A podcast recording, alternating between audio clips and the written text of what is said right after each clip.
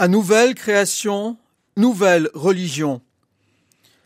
L'exil babylonien sera pour les déportés de Juda le creuset d'une grande conversion.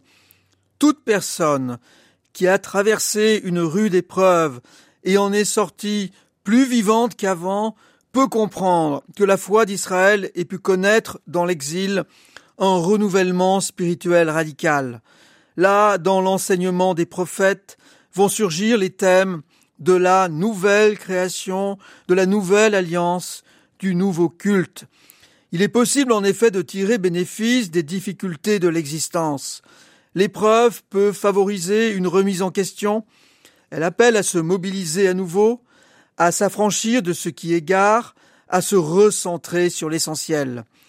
Isaïe enseigne aux fidèles les exigences pratiques d'une religion renouvelée. Dans un certain régime de la pratique religieuse, des gestes rituels sont posés pour satisfaire la divinité. Ainsi, en jeûnant, on courbera la tête, on couchera sur un sac et sur la cendre, et autres comportements qu'il convient de faire.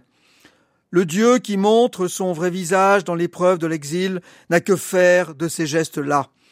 Le visage qu'il révèle est celui de la miséricorde, lui rendre un culte, c'est pratiquer la miséricorde envers le prochain, le libérer s'il est enchaîné, le nourrir s'il a faim, le vêtir s'il est nu.